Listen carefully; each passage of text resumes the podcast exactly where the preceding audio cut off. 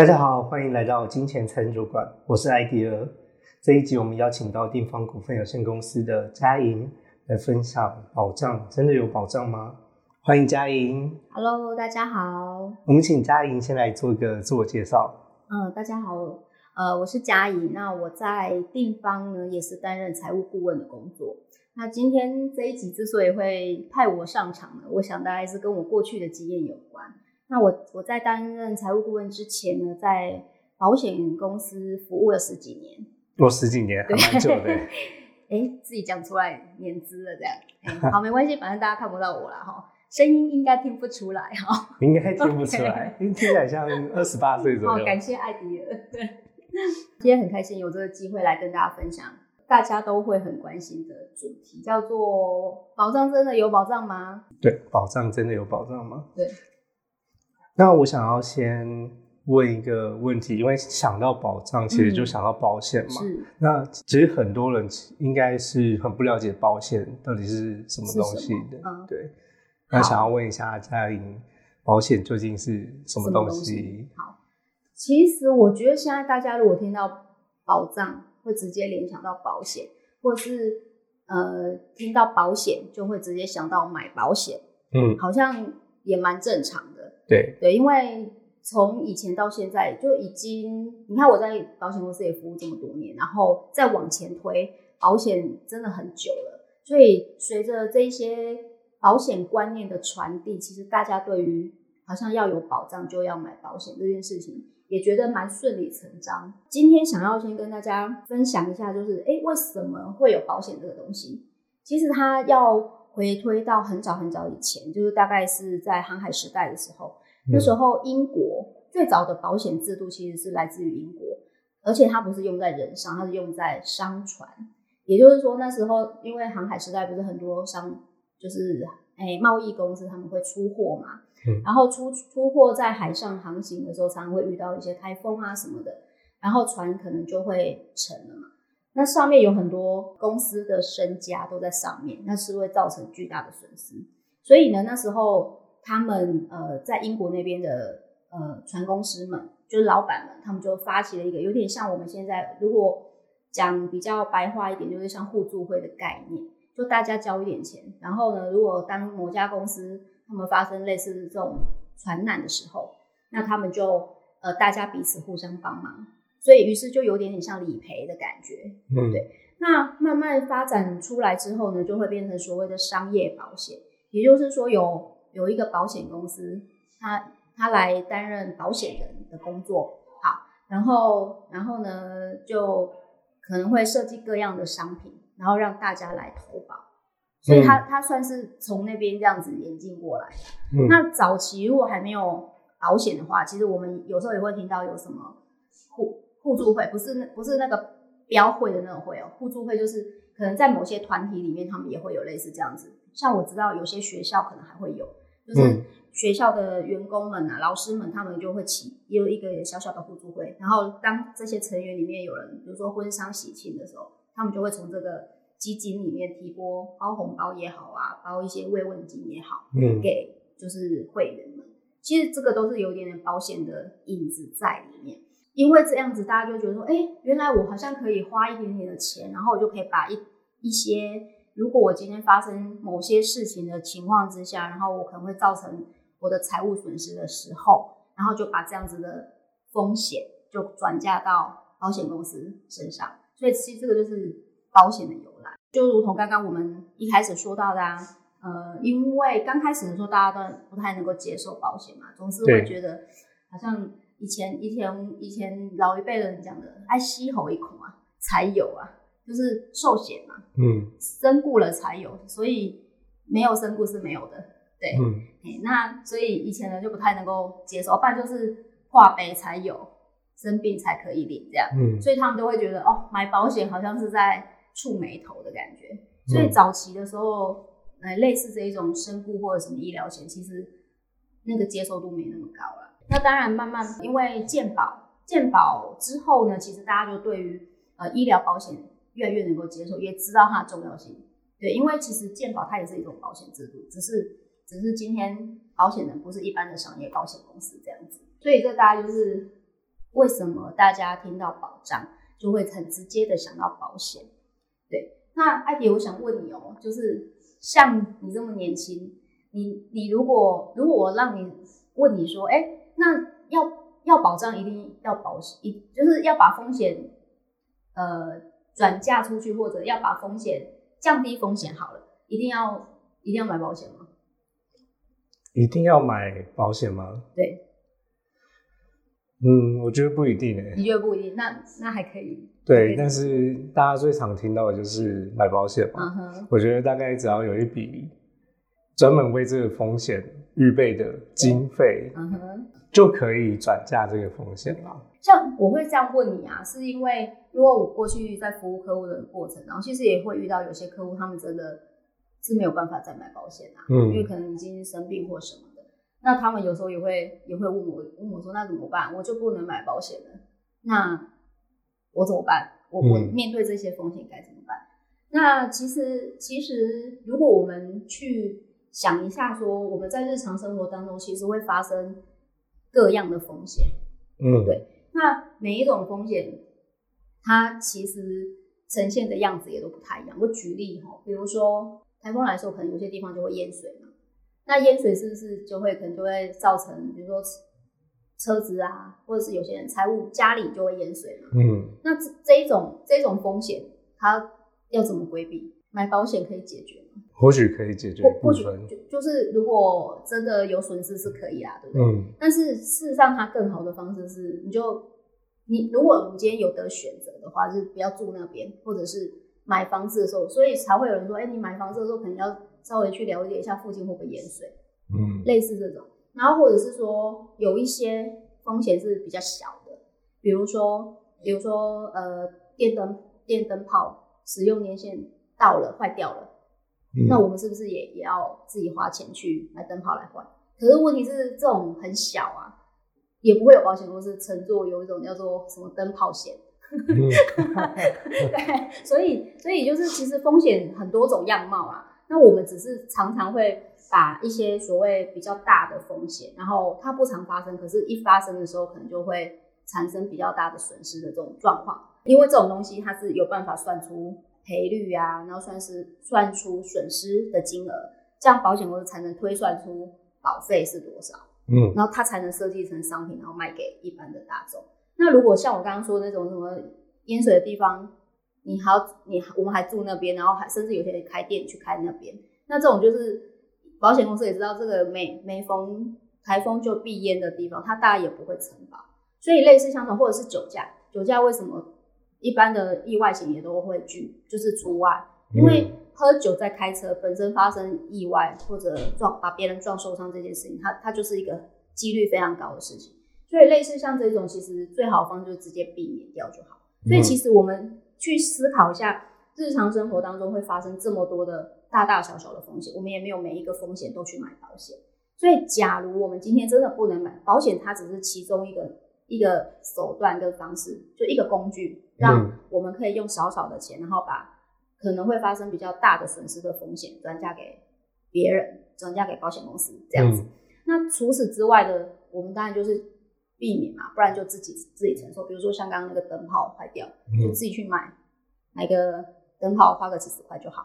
那所以呢，换句话说，就是假如我们今天真的不能买保险的时候，那也就自成吧，也就是我们自己想办法多存点钱，去预备说，哎、我可能会未来发生这些状况的时候，我是没有办法，没有保险公司帮我承担的。嗯。对所以，所以其实其实呃，回归到保险或者风险的意义，它其实是这样子的。嗯。嗯，像我们平常其实很容易就接触到保险业务员，对，对，然后他们在跟我们推荐一些保单的时候，经常就会提出一个问题是：明天先到还是意外先到？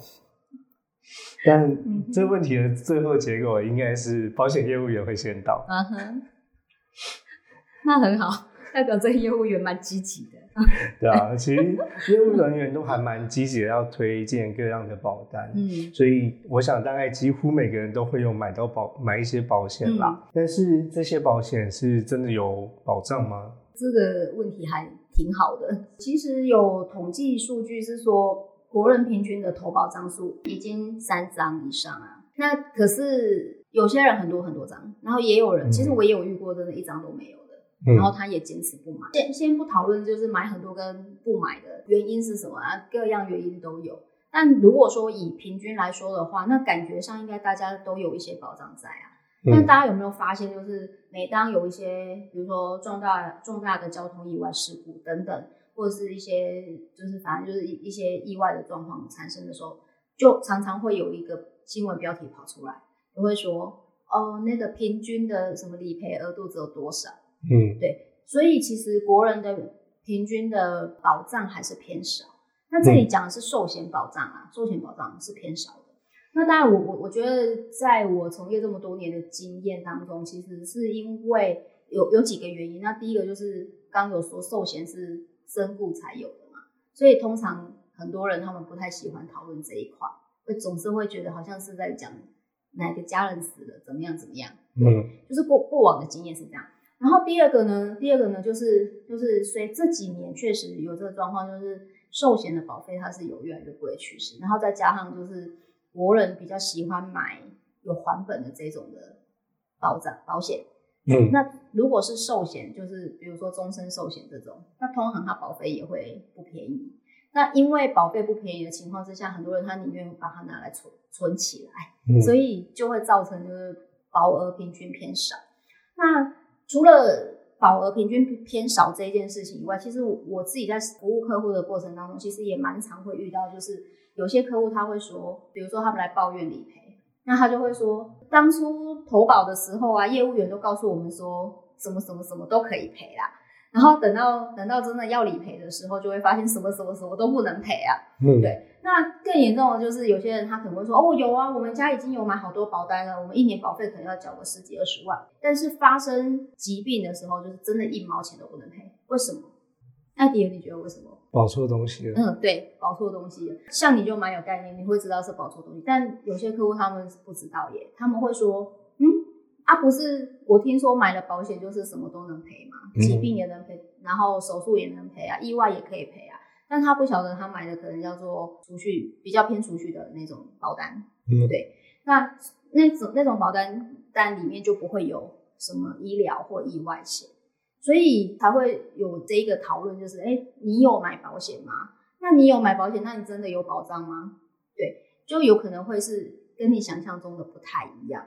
然后再再或者呢，现在大家也也比较会常常讨论的，或者是比较关心的，就是你看像呃前几天于天的女儿李雅走了嘛，她在化疗的过程当中是不是也花了蛮多钱？也就都有一些新闻出来嘛。那其实大家也都会想到自己，就会想到说，哎。那假如今天是我们遇到这样的状况，我的保险它它能不能提供我们这样子的保障额度呢？对，那其实这些都是蛮值得探讨的问题啊。只是说，呃，因为保险它真的是一个很特别的商品，也就是说，人健康的时候或好好的时候，其实有些人是不想买，也不想问，就是会会觉得好像也不太需要，用不到。可是等到你有意识到用得到的时候，可是往往是不能买，所以以前我们在就是在工作在服务保护的过程当中，我们的以前刚刚入行的时候，我们的主管就跟我们讲过一句话，他说：如果今天有个客户啊，他非常积极主动的跑来找你说，嘿，嘉玲嘉玲，我你可不可以帮我规划个保单？你不要太高兴哈，你知道为什么吗？都是出问题了，他可能对他可能是有意识到自己可能有些状况了。然后，所以他才会想说要来买一下保险。那实物上也真的是蛮多这样，就是自来自来的客户，然后他后面就开始申请理赔。嗯，对。所以保险它真的很特别，就是健康的时候你不一定想买，但是你不健康你很想买的时候，你不一定买得到。嗯，呃，但我还是相信大家现在随着金融素养啊相关的知识越来越丰富的时候，应该大家也都会知道说，其实保障这个东西它平常是看不到也摸不到。但是它确实是存在的，也就是说，如果我们透过保险这样子的呃工具，然后呢，我们也充分的了解我买了些什么东西，然后另外呢，我觉得更重要的是，它如果可以跟我们实际上我们的财务去做结合的时候，它真的可以发挥蛮大的功效。也就是说，哎，如果我我今天在我钱还没有存够的时候，就口袋还不够深的时候，真的发生了，比如说生病的状况或者是意外的状况，那我可以透过保单，然后把这样子的风险就由保险公司来帮我们做转嫁。嗯，对，那这样子它才能真的发挥，就是花少少的钱，然后买到大保障的一个意义。我举一个最一般大家比较浅显易懂的，就是现在大家应该都有听过超跑险吧，就是车子的，嗯，有吼。对，那为什么会跑出这个东西来？就是因为现在的车子都很贵啊，随便百万车满街跑了，那更不要说那些好几百万的跑车。那就是因为很多以前早期我们在就是开始卖车险的时候，其实也没有这个东西。但是就是因为大家发现台湾人都很有钱，很多的超跑这样子，只要就是一个碰撞，可能就是几十万的修车费用。那几十万其实对一般一般人来讲，应该都是一个负担。对，那甚至有些可能会到百万，所以我们如果可以用超跑，超跑险也蛮便宜的，一年可能一两千块就有一个蛮高的额度嘛。那所以它真的就是可以发挥用小钱换把大风险转嫁出去的一个功能在这样子。对，但是一样哦，就是因为像超保险东西，它就是需要附加，也就是说，如果我们没有去特别留意一下，说，哎，我的车险保单里面有没有附加到这一项的话，那可能也是没有的。对，嗯，所以这个这个其实都是呃，在就算我们是有保险的情况之下，我们还是得要回归，就是其实我们都蛮鼓励客户应该要把保单拿出来，好好的检视一下，透过透过一些专业的呃从业人员来协助，然后呢，然后那但是还还是更重要，还是要看一下说，哎，到底你的需求是多少才够？嗯，对，这个还蛮重要的。那最后我还想要再问一个问题，就是如果我们要买保险啊，它是不是有什么样的原则是可以去做参考的？嗯哼，OK，好，就像刚刚刚刚我举的那个例子啊，就是有些人他他以为他买了嘛，但是后来实际上没有买，那到底为什么会发生这样的状况？艾迪，我先请教你一个问题，你你自己有买保险吗？我自己有啊，有。是你自己买的还是家人帮你买的？都是家人帮我买的。那你你知道你自己的保保险的内容有哪一些吗？呃，详细内容可能不太清楚。OK，但是我想大部分都是寿险啊、医疗险啊、癌症险啊相关的东西。OK，但额度就不晓得了，对不对？对啊，额度就不知道。好，以前我同学跟我讲过一句话，我同学说我大概只有你讲，就是我我去我去跟他介绍商，跟他讲那个。专案内容的那一天跟签约的那一天，他他很清楚他买了什么，然后从此以后就忘光光了。嗯，然后他他唯一只记得就是什么时候要缴钱，这也是一般人的常态，就是因为东西说真的，就是保险它真的内容像条款，那你有看过条款吗？有有。有是看过哦，这个叫条款一本，还是真的有把它拿起来看过？就是大略的翻了一下，后来发现什么都看不懂，就盖回去了。对，然后我觉得蛮有趣的，像我们如果去买三 C 呀，买什么什么用品，回来一定会看说明书嘛，对不对？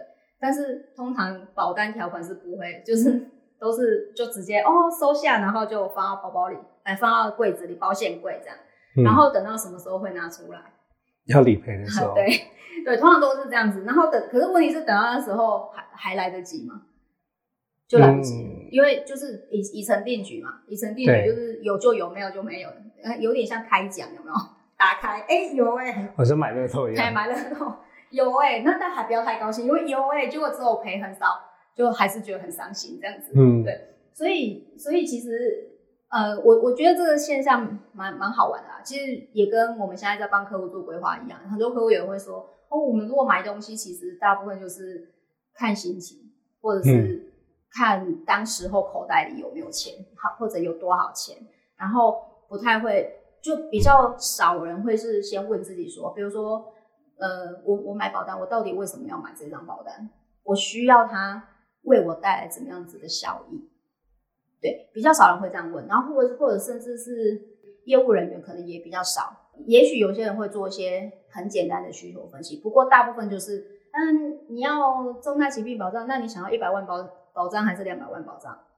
好，那如果我问艾迪有个问题，你你会如何回答这个问题？我可能都没有钱可以买，直接跟他说，哎，对我没有钱，对，这也是为什么后来有些客户他只要面对推销，就直接告诉他说不好意思我没钱，因为就会觉得啊每次都是一直叫我买，可是也不知道我真的不知道买了这个东西对我有什么帮助，或者是他到底帮我转嫁了什么风险，所以他就会选择就是那我我直接说我没钱嘛。嗯，那假如假如这个人他是有想买的，那通常就是哦一百万两百万，好，不然看保费多少好了。嗯对然后两百万哦保保费好像可以接受，好吧，那就两百万吧。嗯那反过来呢，有没有可能有人会说啊，那一百万两百万太贵了，不然我买一百万好了。但事实上他可能需要两百万的保保障才够。